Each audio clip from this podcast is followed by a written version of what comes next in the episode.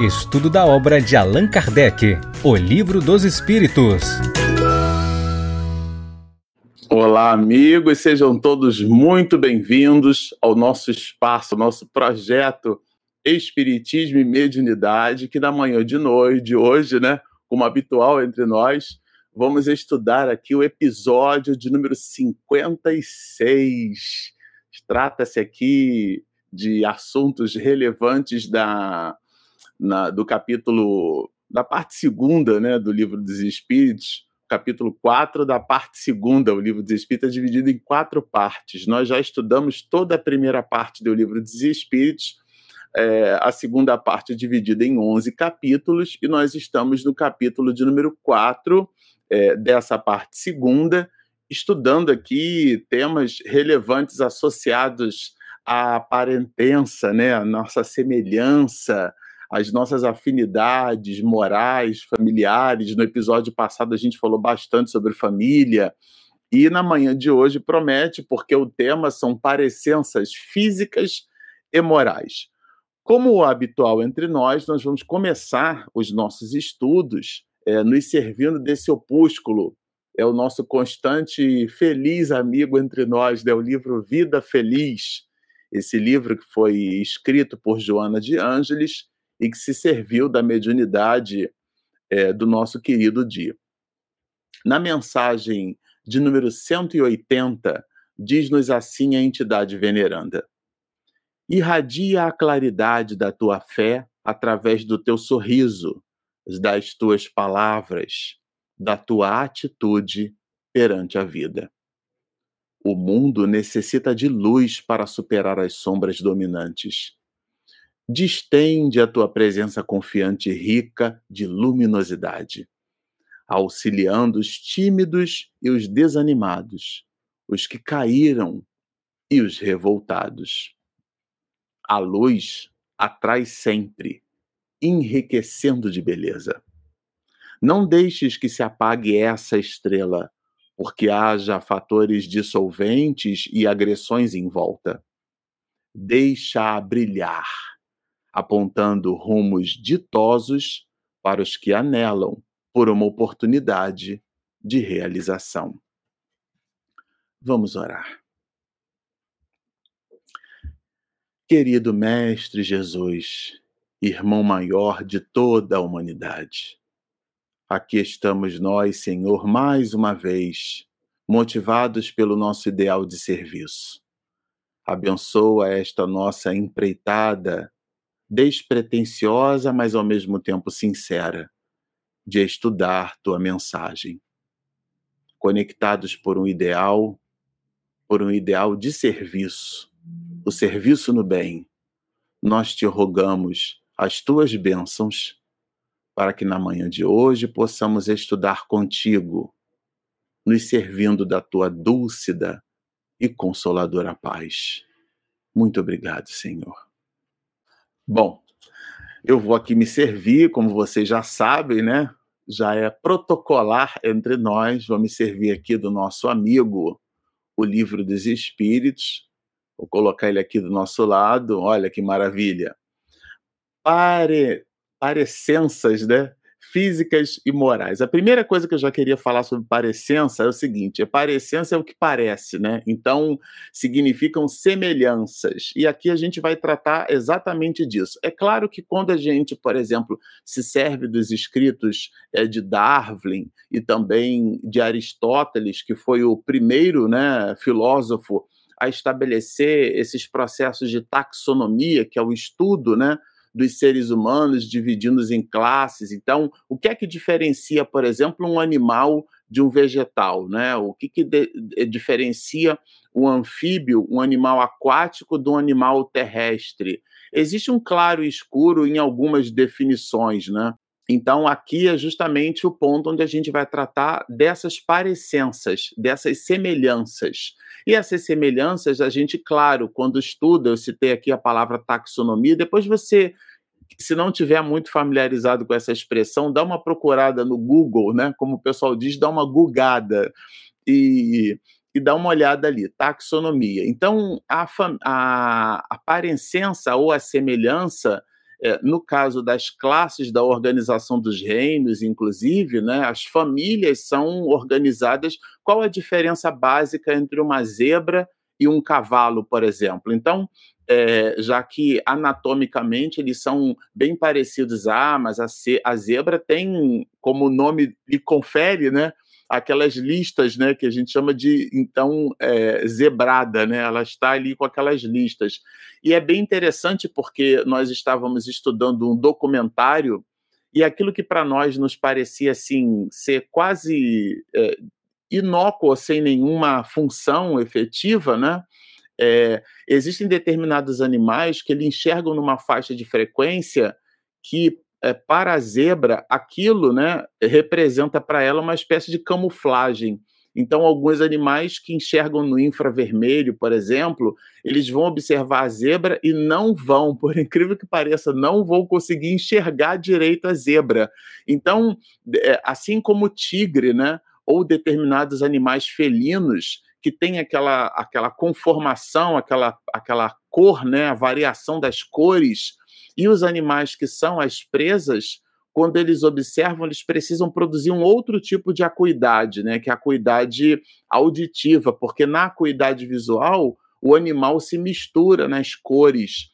Então, tudo isso estabelece esse fenótipo, como se diz em biologia, estabelece esse grupo de, de, de, semelhanças, que aqui vai registrado no título por Kardec como sendo parencença. Então, aqui é, é de parente, mas não necessariamente o parente que a gente viu no episódio passado, ou seja, o filho, a filha, o tio, a mãe, a gente viu ali, inclusive, na legislação brasileira, aquelas variações daquelas hierarquias. Aqui não, aqui é um pouquinho mais extenso, né? São as semelhanças realmente numa perspectiva física, claro, né, pessoas altas, pessoas baixas. Existem países no mundo, a Alemanha, por exemplo, os homens e as mulheres são altos, né? Então, é, essas semelhanças físicas e também as semelhanças comportamentais, que aqui vai anunciado como semelhanças ou parecenças morais, isto é, comportamentos entre pessoas, eventualmente de uma mesma família, que podem ser classificados num certo apressamento como sendo uma, uma certa herança genética. E é disso que a gente vai tratar aqui à luz da doutrina espírita, tá certo? É bem importante a gente lembrar que esse aqui é um canal que estuda espiritismo, né? Eu não sou biólogo, Marcelo Shoa. Então, é, entendido que aqui a palavra parecença trata das semelhanças, aí a gente vai mergulhar nas questões. A primeira delas, que é de número 207, é, de um modo geral, lato senso, aqui o que Allan Kardec traz para a gente, é, incita, na verdade, os espíritos a trazerem para a gente, é que nós, os espíritos, é, somos diferentes uns dos outros. Então, é, muito embora, como dizia minha avó, né, todo mundo gente de cara e dente, nariz para frente, ela usava essa expressão. E muito embora todos nós tenhamos uma cabeça, tronco, né, aquela classificação que a gente faz, né, cabeça, tronco e membros, né, dois braços, duas pernas, de um modo geral, é, aquilo a visão que a gente tem do humanoide, todos nós nos movimentamos com esses traços de humanoide, mas somos 7 bilhões e 500 milhões de dessemelhantes, ou seja, temos as nossas características, não nos assemelhamos numa certa medida uns aos outros, somos espíritos diferentes. Então ele vai dizer aqui que são diferentes, né? As almas ou espíritos uns dos outros. Isso é um conceito basilar fundamental em doutrina espírita. Ah, eu tive três filhos e eduquei todos eles do mesmo jeito, né? Tem uma oportunidade aí. Porque os seus filhos, muito embora vieram de você, no sentido de que você os gerou, né, na condição de mulher, e até mesmo homem, né? Participou do processo gestacional, ou pelo menos é assim que se espera, né? Porque o homem também engravida numa certa medida. Então, nesse sentido, muito embora vieram de você, são almas diferentes e devem ser educados esses filhos de acordo com a especificidade de cada qual. Um é mais paciente, outro é mais irritadiço, um gosta de estudar, o outro adora esportes, né?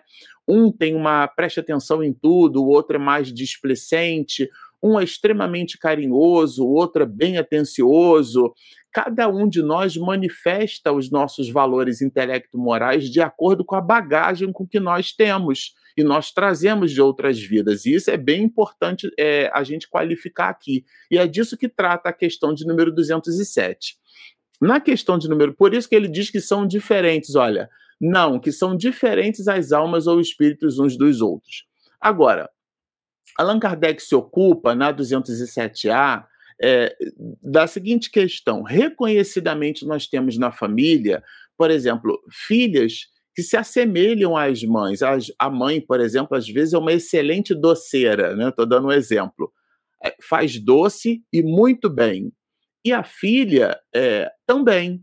Ela se aproxima da mãe e se inclina para aqueles pendores. Existem, vamos imaginar que naquela família tenham duas meninas. Eu vou até extrapolar que as duas meninas sejam gêmeas e, e univitelinas, né? E nesse sentido, portanto, tem semelhanças físicas, mas uma vai adorar ficar do lado da mãe fazendo os doces, a outra não, a outra vai se ocupar com leitura, vai se ocupar com esportes, como dissemos, né? Então vejam, são as diversidades dos carismas, mas considerando que genuinamente existem é, crianças, familiares, pessoas que possuímos uns em relação aos outros semelhanças morais, Allan Kardec se ocupou de onde vem essa semelhança moral, né? de onde se origina essa parecença, né? essa semelhança moral, que de fato entre os filhos ela, ela costuma existir. E a resposta ela vai na direção de que os pais, né, nós os pais, né, para você que está nos assistindo, se você também é pai, tá certo? Pai, mãe, tem o pai, né? Que é o pai é, é a mãe que faz papel de pai e tem o pai que é o pai que faz papel de mãe ou o, o tio pai ou a tia, mãe, enfim, é, é, é, uma, é uma variação dos nossos compromissos morais uns para com os outros. Mas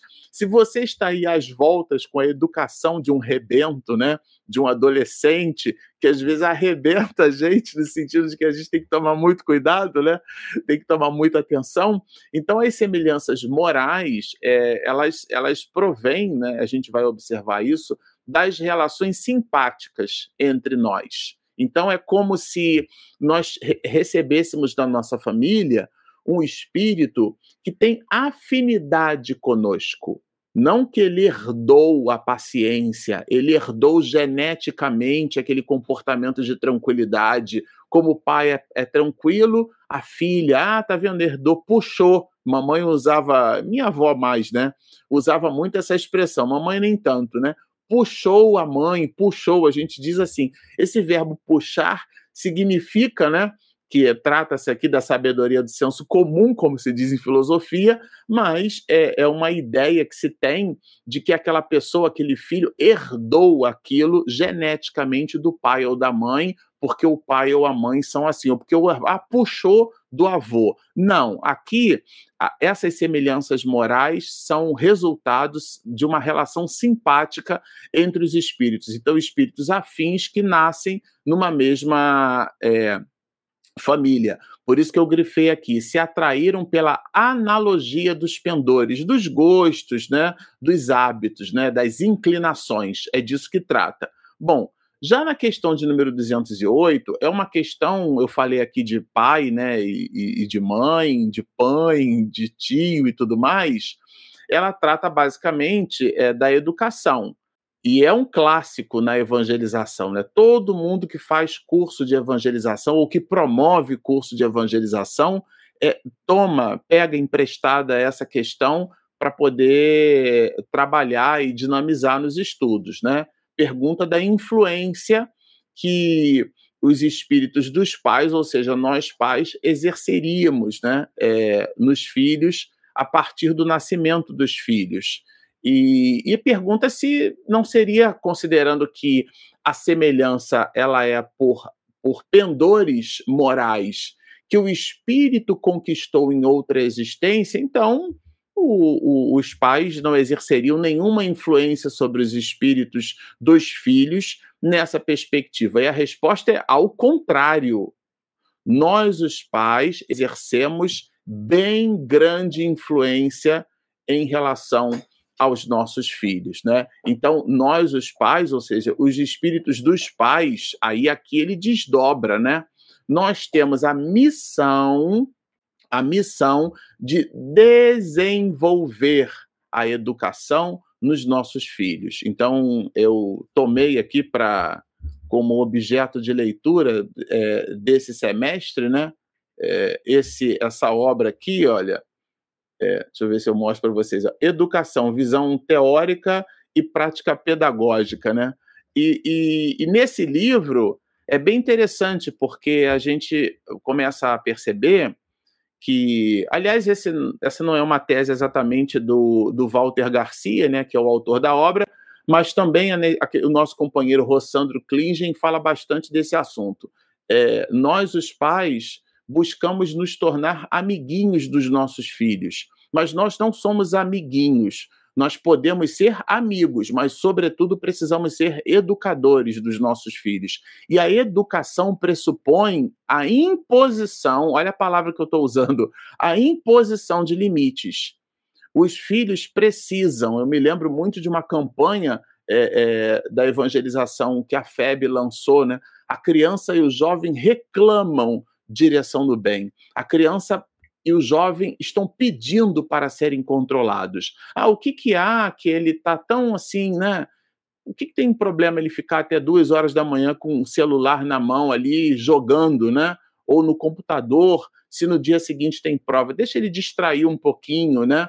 E os processos neurosinápticos, todo mundo sabe, eles se assentam em nós no momento do sono. É, é, é, faz parte do estudo o ato de dormir. Oito horas. Uma pessoa com 40 anos de vida passou, se dormiu oito horas por cada noite, em 40 anos de vida ela passou 13 anos só dormindo. Então o sono é importante, o sono reparador. É naquele momento que o cérebro fixa as ideias. Né? Então, é muito importante imprimir nas nossas estruturas neurosinápticas aquela informação que nós amealhamos ao longo do dia. É fundamental. O atleta, sobretudo o atleta de alto rendimento, ele se preocupa com a alimentação, com o treino e com a atividade de repouso. Essa noção de balada, de curtir a vida, está jogando, está queimando o neurônio, como se diz. Então, quem imprime essa, e de uma certa medida ela precisa ser uma impressão é, coercitiva nesse sentido, né? uma, uma, uma imposição disciplinadora. Vejam que aqui eu não estou fazendo apologia a, a nenhum tipo de extremismo que leve aos pais a baterem nos filhos, né? Não é isso. A palavra autoridade é disciplina com amor. Eu não estou fazendo apologia ao autoritarismo. Eu estou fazendo aqui uma alusão a um ponto da questão 208, aonde nós jovens, nós pais, deveremos imprimir nos nossos filhos uma educação e essa impressão é em nós o resultado de uma missão, portanto, de um compromisso que a gente assumiu no mundo espiritual. Então, é, existe hoje um fenômeno que está sendo utilizado, é, estudado nas escolas, isso vem rendendo aí é, dissertação de mestrado, tese de doutorado sobre o fenômeno da, da má educação, que a gente chama de falta de educação, né? que é aquele comportamento desrespeitoso dos, dos, alunos em relação aos professores. Né? Então, isso é, é fundamental. Eu me lembro bastante, para não me estender muito nesse assunto, mas deixar o tema impresso com relevância, que numa Comerge, né, que era a confraternização de mocidades espíritas do estado do Rio de Janeiro, um clássico no Rio, né, um case de sucesso, no período do carnaval, os jovens se reúnem né, para é, conviver uns com os outros, para o estudo, para a fraternidade, distanciando-se daquele período momesco, né, o período da carne, nada vale, o período do carnaval. Por uma coisa ou por outra, quando nós estudávamos ali, eu fazia parte da equipe de estudos, a gente fazia o planejamento, e uma professora de uma escola que ela preferiu nem revelar qual, qual era a escola, né? Aqui é só o milagre, santo a gente deixa para lá. Ela identificou que um jovem ele saía de quando em vez, com regularidade, da sala de aula pedindo para ir ao banheiro. Quando voltava, voltava alterado, com os olhos vermelhos. Isso se fez durante algum tempo. Ela então deu um toque, né, como se diz, no inspetor que ficava circulando pela escola. E quando o menino saiu para ir ao banheiro, é, o inspetor, com habilidade, é, foi até lá e pegou o menino fumando maconha na escola. É, notificou, pegou a trouxinha, pegou né, a maconha, é, e isso foi objeto de conversa com ele, com a direção, e a direção da escola chamou a família para conversar. E, e com o artefato, né, com a, a, evidência na mão e tudo, então levaram para a sala da direção, né, ficou ali na sala é, os pais da criança, do rapaz, o rapaz, né, estava é, terminando ali o ensino fundamental, é, o rapaz, a família, portanto, o pai e a mãe, a diretora da escola, a professora e o inspetor, que foi quem flagrou né, o menino no banheiro. Depois que, muito, de uma maneira muito constrangida, né, é, é, a professora e o inspetor, a diretora fez uma introdução do assunto, disse que era muito importante, que era algo até grave, e quando a professora revelou e o inspetor corroborou, a atitude da mãe foi dar um tabefe no rosto da criança, né? Deu um tapa no rosto e disse assim: Meu filho, eu já não falei para você que fumar maconha é só em casa? Então, isso desmontou a direção da escola, né? Porque aí vai fazer o quê? Fala-se o quê? Então, é nesse sentido, né? Nós, pais, precisamos desenvolver a responsabilidade do ato da educação. Isso fica muito bem impresso aqui na questão de número 208.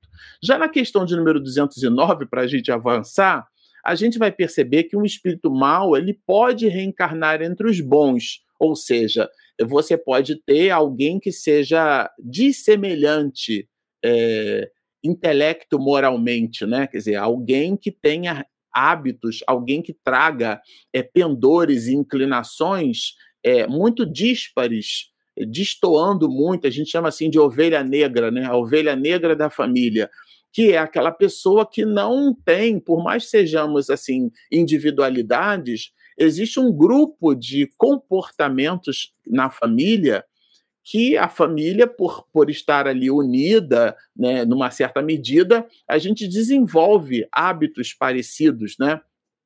Hábitos semelhantes. O hábito da leitura, o hábito de assistir televisão alto, né? o hábito de jogar xadrez, o hábito de estudar, o hábito, o hábito. Então, é, esses hábitos, em alguns casos, a gente percebe que pessoas né, familiares estão distantes desses hábitos. Né? Então, na questão 209, a gente vai perceber que Allan Kardec vai incitar os espíritos a nos dizerem que a, a simpatia, né, que de uma maneira a gente observa, é, ela pode ser o resultado de um espírito que solicitou. Ele quer aprender, por exemplo, a como se comportar melhor.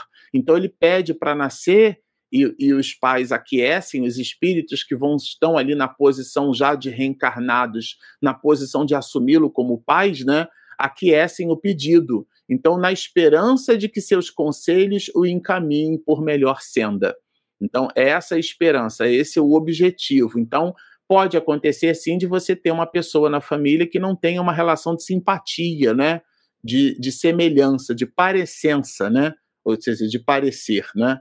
Já na questão de número 210, é, aqui é interessante porque quando os pais, eu falei da gravidez, né? Da mulher grávida e do, e do homem grávido, né? Eles estão é, na, na, expectação, na gravidade, na expectação de receber um rebento, de receber uma menininha, um menininho. E é sempre um, um movimento muito bonito, né? A, a, expectativa feliz, né? O acompanhamento gestacional, a arrumação do, do quartinho, do cantinho, o berço, a primeira roupinha.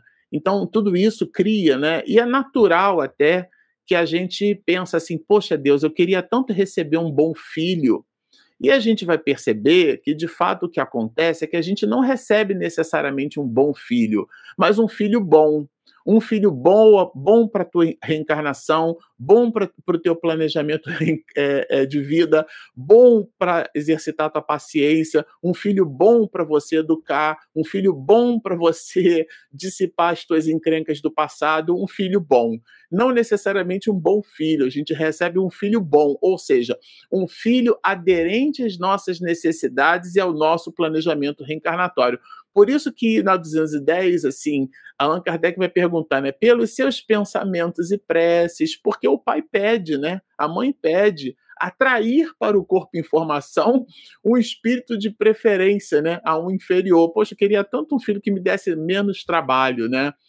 E claro, né, é, é, os espíritos aqui, quando respondem, vão dizer que os maus filhos são uma provação para os pais porque de alguma maneira nós contribuímos com aquele comportamento de outrora. Aqui no canal, vocês sabem, né, o nosso professor no momento é Manuel Flamengo de Miranda, e ele traz na sua literatura é, essas encrencas familiares. O primeiro livro que a gente estudou aqui e já expediu todo o conteúdo no canal é o livro Nos Bastidores da Obsessão. E ali tem um, um, um, drama familiar consistente. Né? Espíritos que foram marido e mulher na encarnação anterior voltam como pai e filha né? Espíritos que um assassinou o outro voltam na condição de irmãos. Então, essa é a encrenca. Nada que nos acontece é assim, cai de paraquedas, como se diz. A pessoa diz: Ah, eu não, eu não pedi isso, não.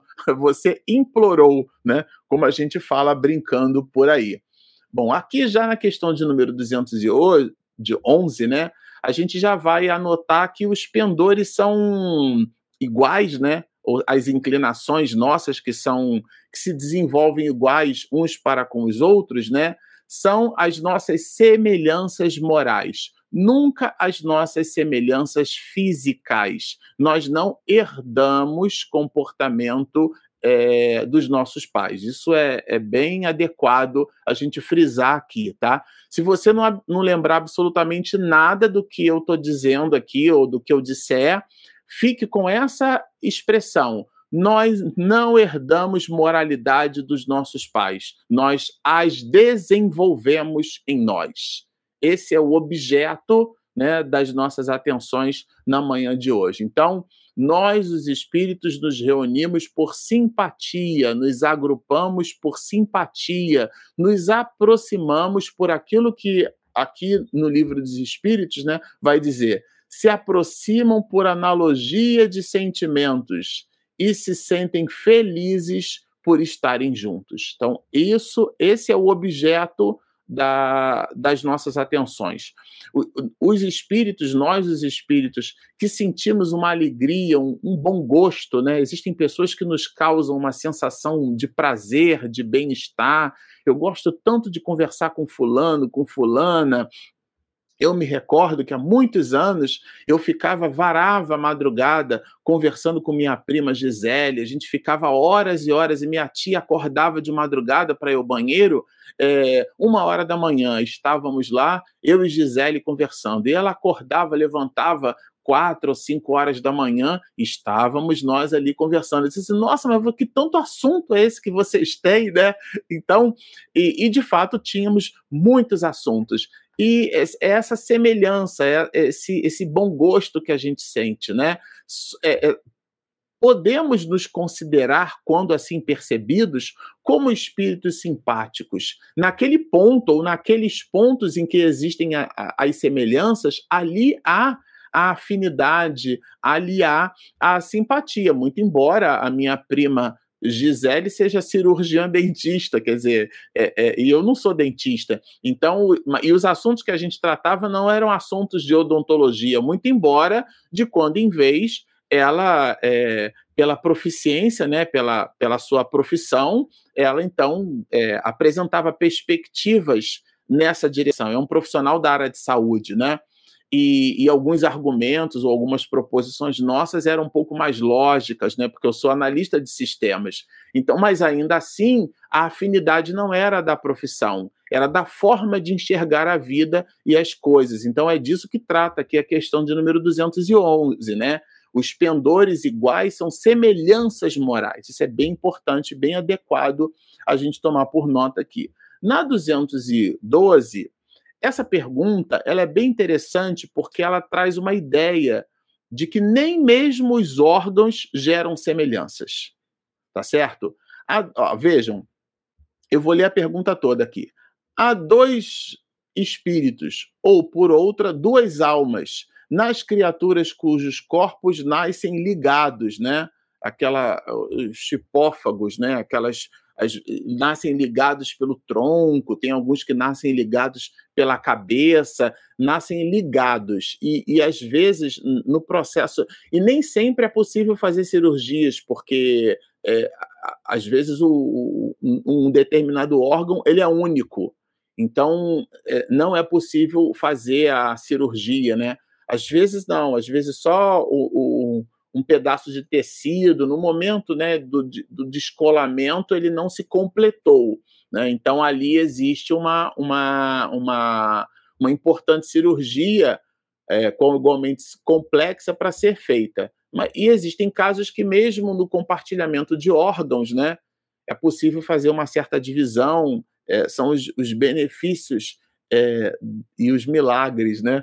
É, poeticamente falando, da medicina. Mas mesmo nesses casos, né, com alguns órgãos em comum, os espíritos vão receber, vão dizer que a semelhança, vejam, a semelhança entre, entre elas, né, as almas, os espíritos, é tal que faz-vos pareçam, em muitos casos, uma só, mas são seres diferentes. Então, nem a semelhança dos órgãos, no sentido de, de são, não são exatamente semelhantes. Aqui a gente está extrapolando, são os mesmos, né? Então, nem nesse sentido, tá? Aqui já na 213, a gente vai perceber que a semelhança agora não é dos órgãos, é a semelhança física. Gêmeos que eu citei aqui, que vieram do mesmo lugar, né, da mesma multiplicação celular é, gêmeos univitelinos, né? Então são semelhantes, né? São iguaizinhos, né? Tem até pais que botam assim a mesma roupinha, ou então botam azul e rosinha. Quando é menino e menina, é claro que não são é, univitelinos, né? Mas são gêmeos no sentido de que nasceram iguais, né? Ali um disputa, né? Eu sou três minutos mais velho que você, né? Mas nesse sentido, né, ele traz aqui agora não a semelhança dos órgãos, mas a semelhança física mesmo, né? Na questão de número 213. E a gente vai perceber que nem mesmo a extrema, vamos dizer assim, a extrema, né? Porque existem gêmeos que ainda têm nuances de, de, de diferenciação. Ou então, ao longo do tempo, né? É, um corta o cabelo, o outro não corta. Eu me lembro de uma papelaria que eu, que eu ia no Rio de Janeiro, agora moro aqui em São Paulo, é, e o, eram irmãos gêmeos. A calvície, a, eles eram é, míopes, né? Porque o, o, tipo da lente da miopia a gente verifica, consegue identificar, né? Que é um pouquinho mais grosso. A armação até dos dois eles tinham gostos iguais para armação, a armação era semelhante. Gostavam de usar calça jeans com camisa polo. Então eu, eu levei assim anos para poder fazer a diferenciação é, entre eles. E tanto é que eu achava que era a mesma pessoa. Quando eu fui à papelaria uma vez, eu encontrei os dois lá, eu tive um choque de realidade. Eu digo, meu Deus, hora era um e hora era outro, né? Então é dessa, nem mesmo essa extrema semelhança física, né? Ela, ela é sinal de simpatia entre os espíritos. Eu posso ter espíritos gêmeos e que tenham gostos e pendores completamente diferentes, né? Isso é bem interessante. Então, na 213, pois que nos gêmeos os espíritos encarnam por simpatia. De onde provém a aversão que às vezes se nota entre eles? Né? Encarnam por simpatia a, a, as relações simpáticas familiares, né? a convergência, mas possuem aversão. Então aqui a simpatia está numa outra perspectiva, né? E essa aversão nasce da onde? Vejam, não é regra geral que os espíritos gêmeos sejam simpáticos. Não é regra geral. O fato de terem uma semelhança física, e no caso lá dos rapazes, né, da papelaria que eu citei, uma extrema semelhança física, isso não é prerrogativa para que a gente entenda que eles possuam é, semelhanças morais, gostos e pendores iguais. Não, não é isso. Tá? É, é, existe uma relação aqui diferenciada, já que a gente entendeu que os, o, as relações de hábitos e costumes, né, elas se manifestam na alma através do, das habilidades que a gente foi conquistando ao longo das nossas encarnações. Habilidades, a paciência, a perseverança, a preguiça também, né, que não é exatamente uma habilidade, aliás, desenvolvido por Santo Agostinho, é um dos sete pecados capitais, né? É uma outra live só para a gente falar dos pecados capitais. Mas o ponto é que toda a nossa bagagem intelecto-moral é o que define quem somos, e isso não se herda geneticamente. Bom, na 214 a gente vai perceber o seguinte, né? Ele fala aqui da luta, né? Tem uma certa história ali de eventualmente de espíritos que se detestam e depois assim é como se a criança tivesse se, se debatendo no ventre materno, né? E aqui não, a verdadeira luta a gente pode entender assim, com toda a literatura espírita, com tudo aquilo que o mundo espiritual já foi capaz de, de descortinar para nós, pela psicografia de Ivone, pela psicografia é, de Divaldo, de Chico Xavier, de Raul Teixeira e de muitas outras almas abnegadas ao sacerdócio, né?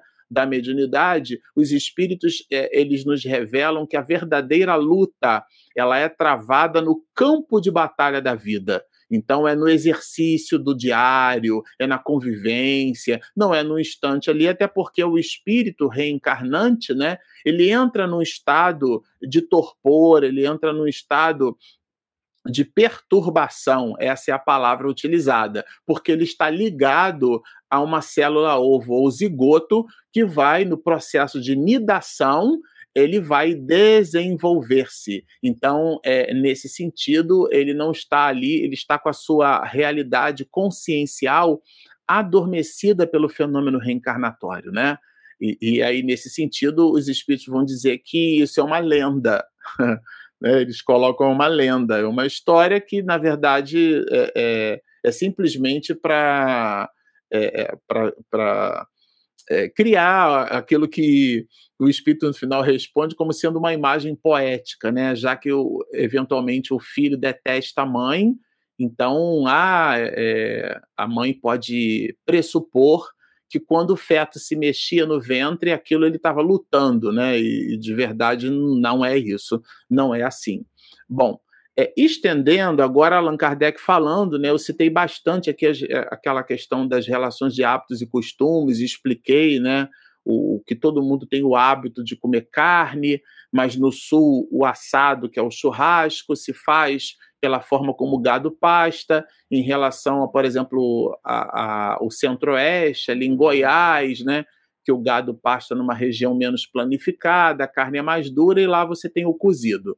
Então, o hábito de comer é o, é o mesmo, mas os costumes, que é a forma como esse hábito se manifesta, ele tem variações de acordo com as sociedades. E como isso fala do nosso comportamento, né?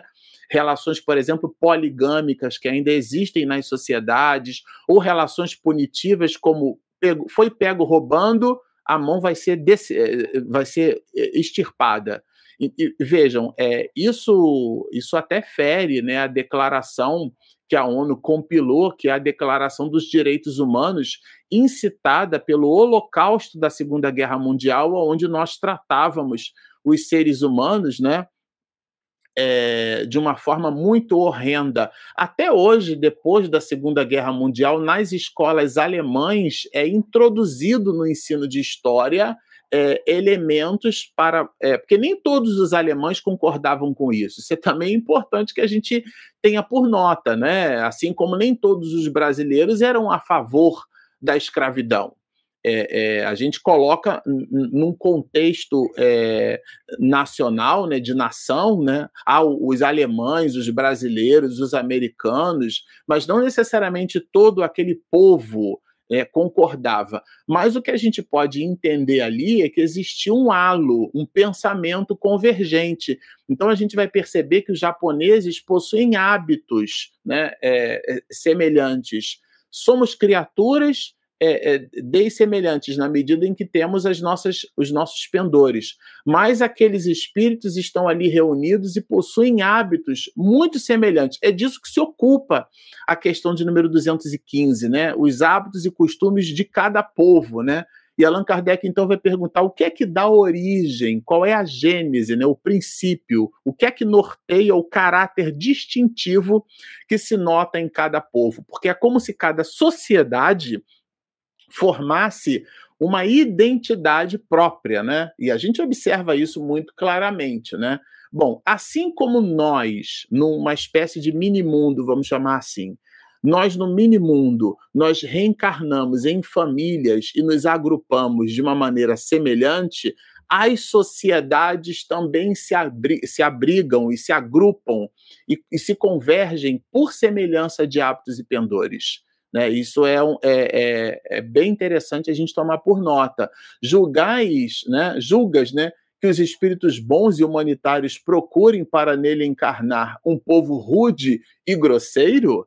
Então, se, por exemplo, se o plano daquele ou daquela pessoa, né, daquele espírito, é reencarnar com homem ou como mulher, mas ele tem uma inclinação forte para a medicina, como aconteceu né, com Albert Schweitzer, né, era um exímio é, organista, interpretava Bach, que é música barroca, como ninguém, ele saindo de um concerto olhou os miseráveis, né? Sempre olhava, mas não via, né? Como a gente até hoje, né? A gente fala de caridade, mas a gente ainda está muito distante de praticá-la na forma plena, né? Na forma como nos recomenda Jesus.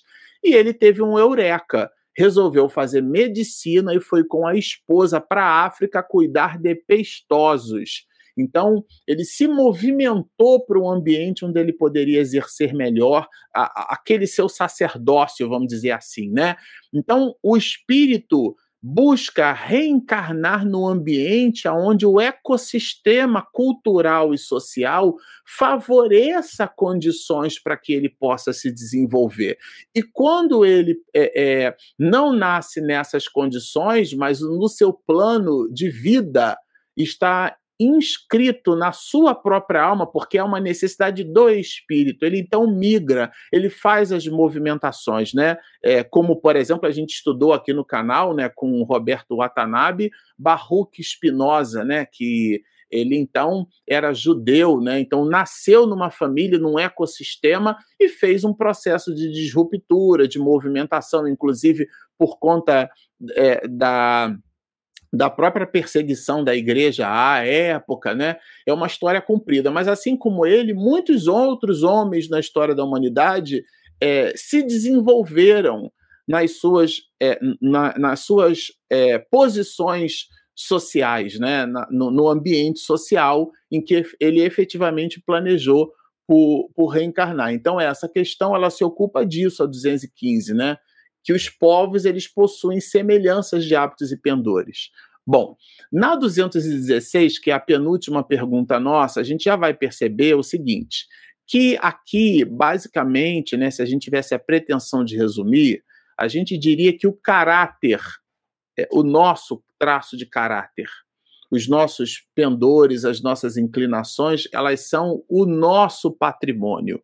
O patrimônio do espírito é aquilo que ele foi capaz de desenvolver. Então, em suas novas existências, conservará o espírito traços do caráter moral de suas existências anteriores? E aí, claro que sim. A gente vai observar, por exemplo, né, pode dar-se, isso pode dar-se, é, diz o espírito. A gente percebe isso claramente nos romances de Emmanuel, que, aliás, a gente tem expedido aqui às quintas-feiras é, à noite, né? Na, na, na, parceria que a gente tem com, com os companheiros né, do Renovando Consciências. É, a gente vai perceber Emmanuel é, se autobiografando sem protagonizar-se a si mesmo, isso é de uma habilidade assim que realmente é, é, é incomum, mas ele traz ali a figura de Públio Lentulus, né, o, o senador romano, é, e depois, no livro é, 50 anos depois, ele se coloca ali na posição de escravo nestório, né?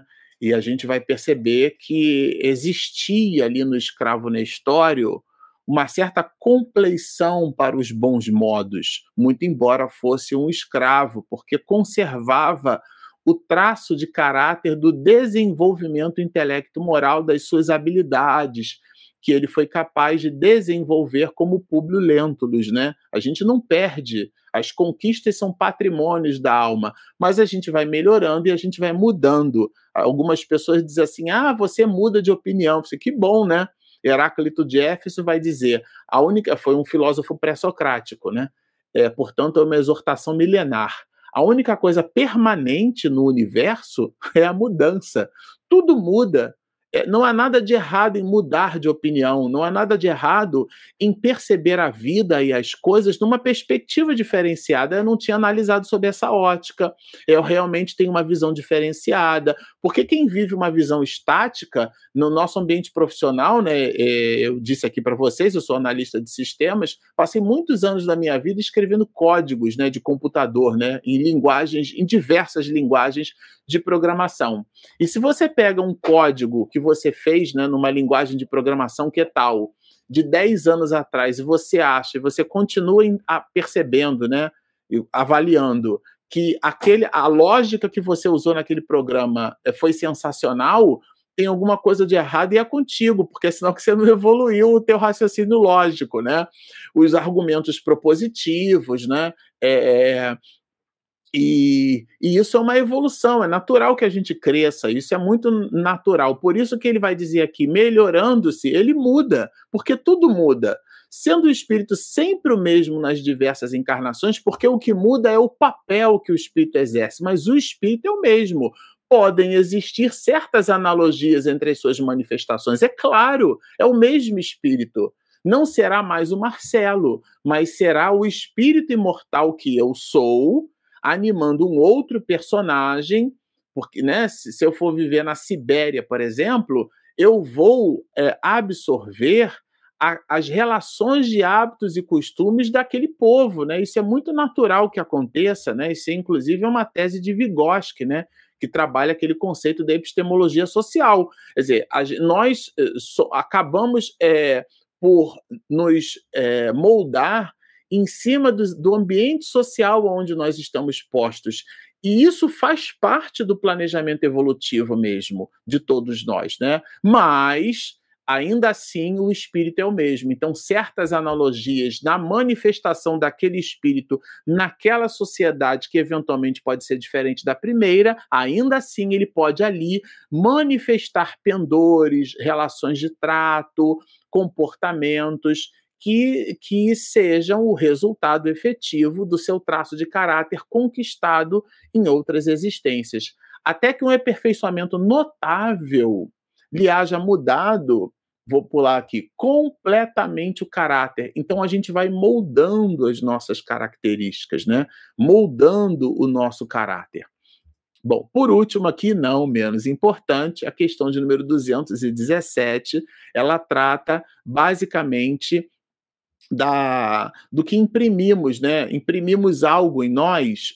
Vejam, como é que eu vou explicar isso de uma forma que fique fácil de entender? Naquela obra 20 casos sugestivos de reencarnação, a gente vai perceber que existem casos ali de semelhanças físicas, de espíritos que encarnam em outros corpos, né?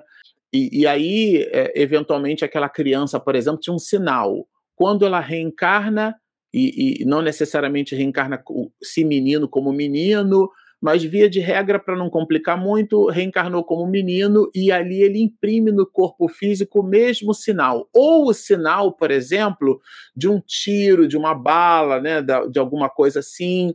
E a 217 vai mostrar que nós imprimimos de fato algo do que há em nós no corpo que possuímos.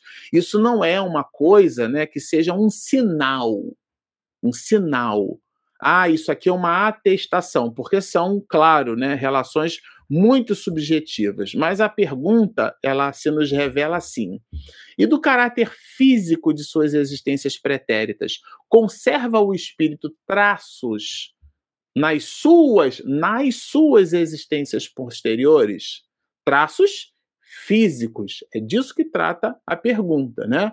E a resposta é diametralmente associada ao conceito espírita, né? O corpo é o corpo e o espírito é o espírito, mas o novo corpo que ele toma, vejam, nenhuma relação tem com o que foi anteriormente destruído. Se tomou um tiro, o tiro foi, foi tomado, né? O projétil perfurou o corpo anterior.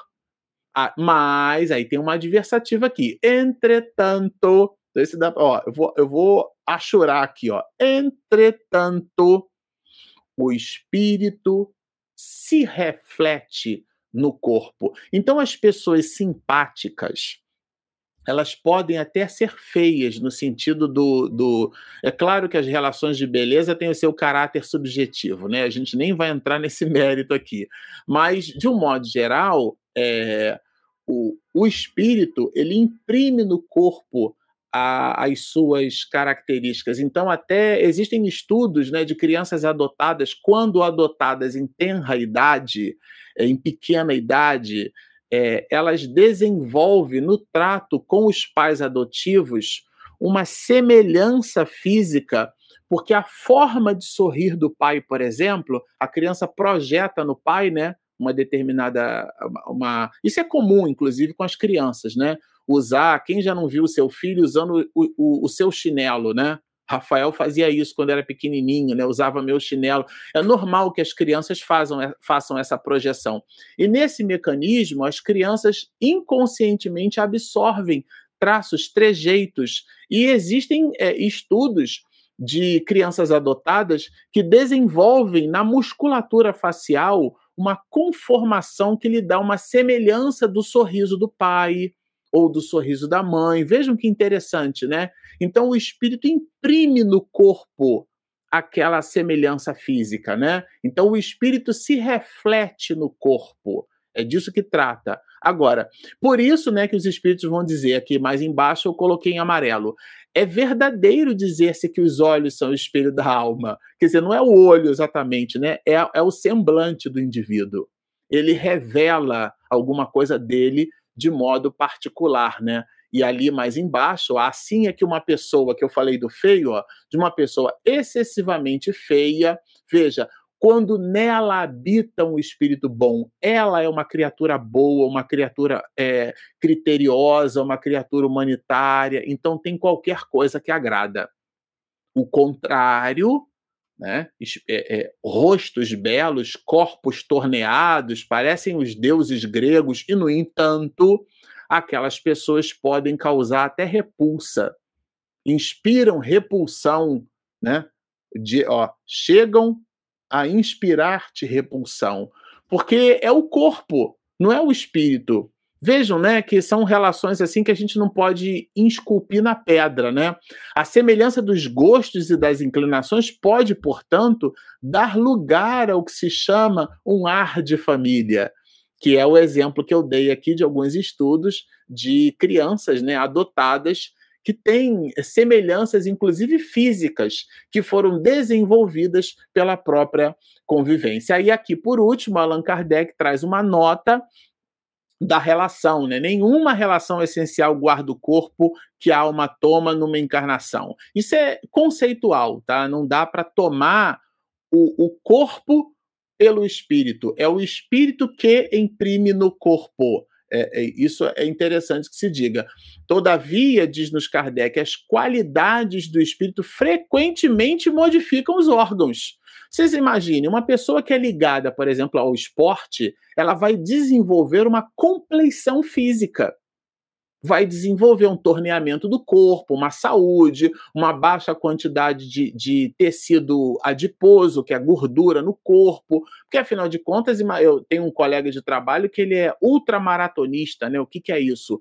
É, corre 200 quilômetros. Imagine isso né, companheiros nossos do trabalho que fazem maratona, 42 quilômetros. Eu já corri 21 e 300, né, e me esgoelei todo, 21 quilômetros e 300.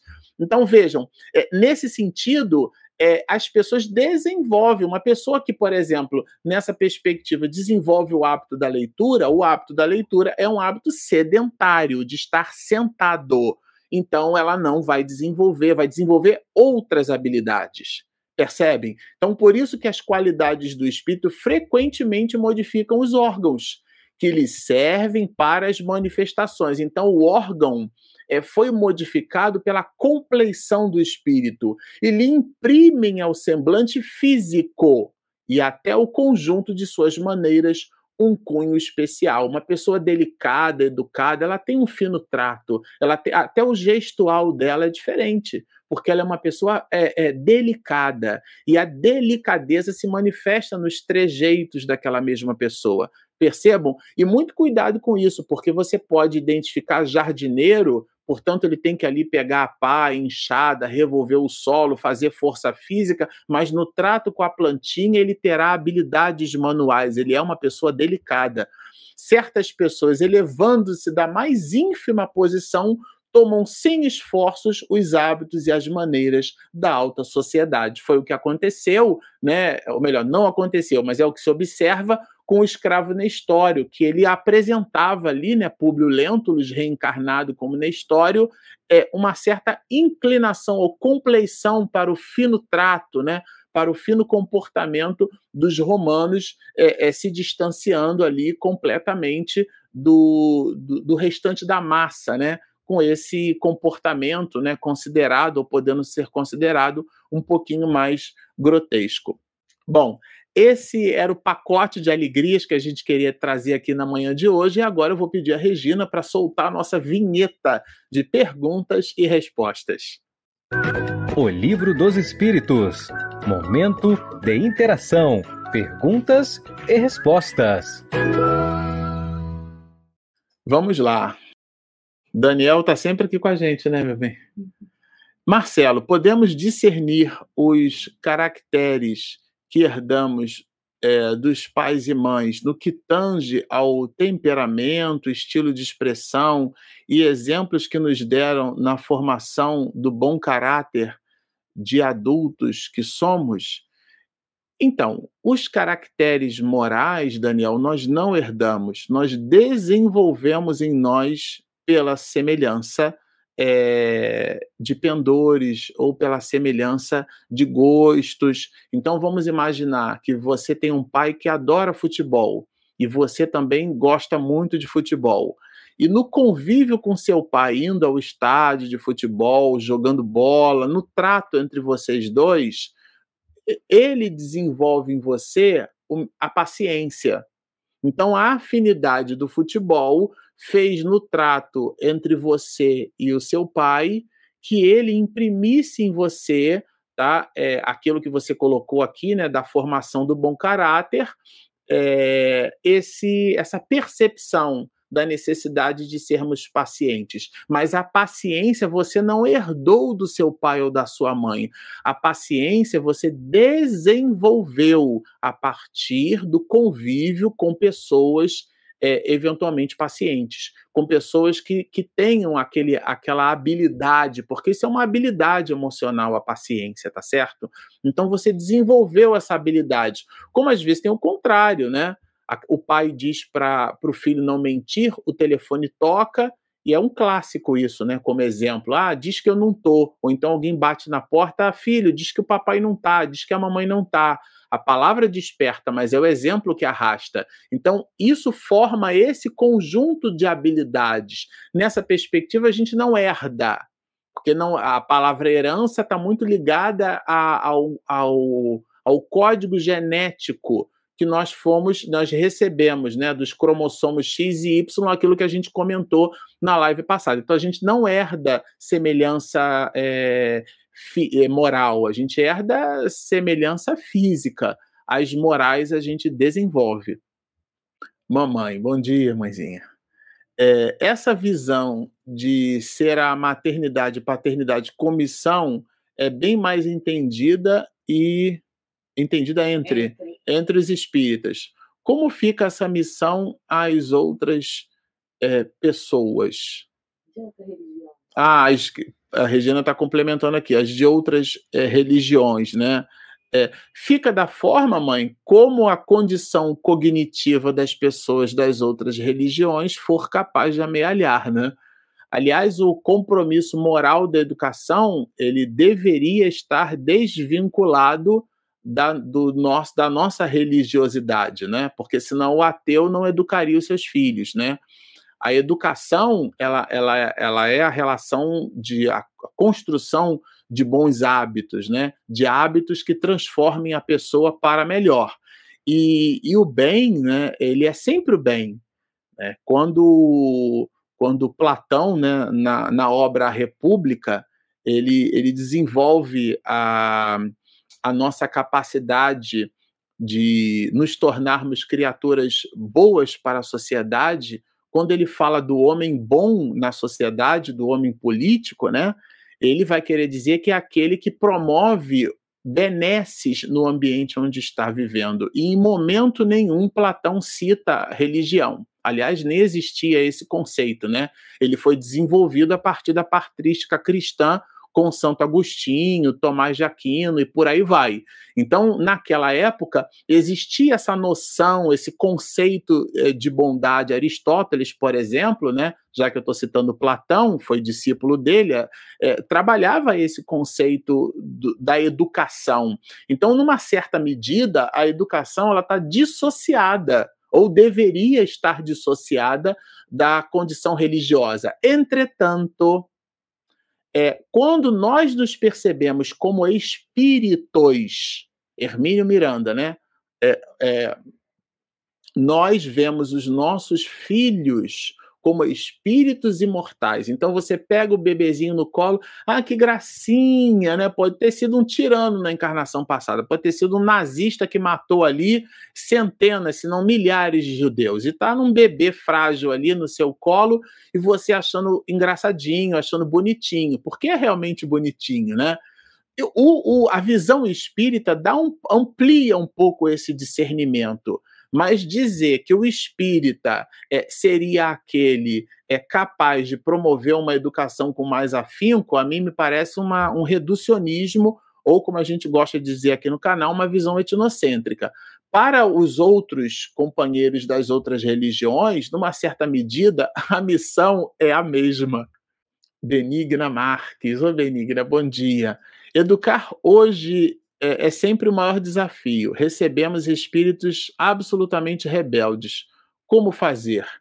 Educá-los, Benigna, numa árdua missão de educá-los. Porque esse processo educacional, nós somos criaturas rebeldes, né?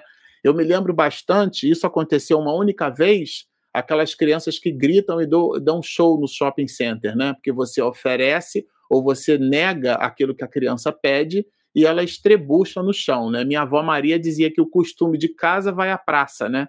Ou seja, aquilo que por habitualidade a criança desenvolveu pela nossa permissão, ela leva para o ambiente social. Por isso que a, a, a família é a célula máter da sociedade, né? a célula primeira. Então, nós nos desenvolvemos em sociedade a partir daquilo que fomos capazes de desenvolver ou nos forjar em famílias. Quantos colegas de trabalho, eu não percebo, são adultos mimados, né? São crianças que foram super protegidas ou aquelas que não desenvolveram o hábito de sentir dor, de ter incômodo, né? Então a gente vive uma sociedade hoje em que se nega a dor, só que a dor é o remédio, a gente protagoniza isso o tempo inteiro em doutrina espírita. A pessoa busca o psicólogo ou o psiquiatra para se ver longe da dor e não para usá-la como mecanismo de soerguimento. O Arnold Schwarzenegger né, foi um fisiculturista é, Mister Universo durante muitos anos, era um homem zarrão de 1,98m, né? Foi governador da Califórnia, um homem próspero, né? Tem as suas questões e as suas idiosincrasias, mas dizia-nos Arno Schwarzenegger, né? isso virou um lema nas academias: no pain, no gain. Sem dor não há ganho. Então você desenvolve bíceps, tríceps, quadríceps, você desenvolve a musculatura sentindo dor. O que, que alguns de muitos nós pais fazem, fazemos? Retiramos dos filhos a oportunidade deles sentirem a própria dor. O que, que se estabelece? Jovens e adolescentes extremamente mimados. Foi que eu fiz com meu filho no shopping center, deixei ele estrebuchando lá. Ele estava achando que estava se sentindo sozinho, mas eu estava num jogo assim, né? observando o comportamento dele no meio do shopping. Ele viu que não tinha ninguém para observar o espetáculo, na verdade as pessoas, mas os, os pais, né? O pai não estava ali. Ele simplesmente parou de chorar e começou, igual um suricato, como eu digo com a Regina, né? com a cabecinha em pé, procurando aonde estava o pai dele. Eu deixei ele por uns dois minutos, que para ele deve ser uma, deveria ter sido uma eternidade, é, mas estava ali de olho, né? é, na agonia de entender aonde estava o pai dele. Tomei ele pelo braço e disse assim: agora nós vamos para casa, porque você não tem condição de passear. E deixei ele em casa, e ele não passeou. Então, e da outra vez que ele foi passear, eu lembro do episódio passado e nós conversamos sobre o assunto. Eu precisei me conter, porque eu fiquei muito irritado com o comportamento do meu filho. Por isso que alguns pais, na irritação, eles batem nos filhos, né? Não há que ter coisa pior do que a opressão em relação a isso, sobretudo a agressão física, né?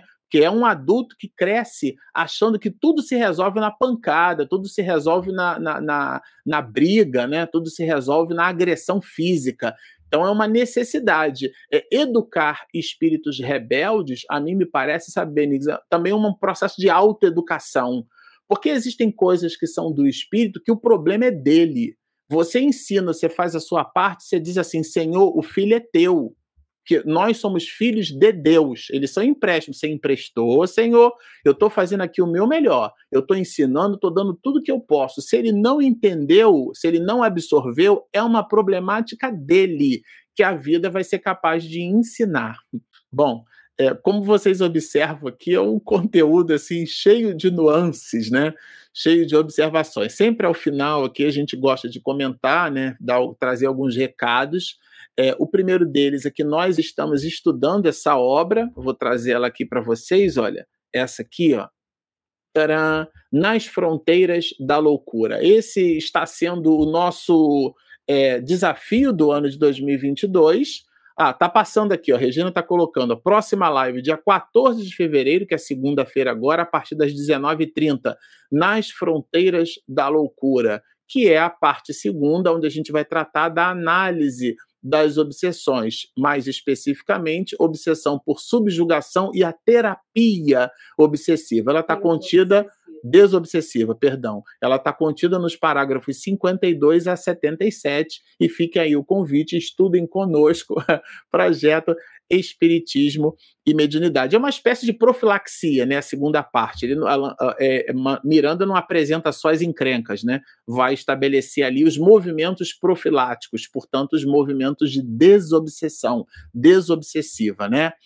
É, bom, nós gostaríamos de agradecer o carinho, a paciência e o empenho de vocês em estudar Espiritismo conosco, aqui conectados nessa empreitada que é, e ao mesmo tempo uma empreitada deliciosa, né, que é fazer o estudo da obra O Livro dos Espíritos. Para terminarmos o nosso trabalho na manhã de hoje, nós vamos nos despedir numa singela oração, dizendo assim: Muito agradecido estamos, Senhor, pela oportunidade de serviço conectados aqui num ideal de estudo, de reflexão e de aprendizado, nos colocamos como alunos da vida e na vida, entendendo que tu és o grande mestre que nos ensina todos os dias a conjugar o verbo amar.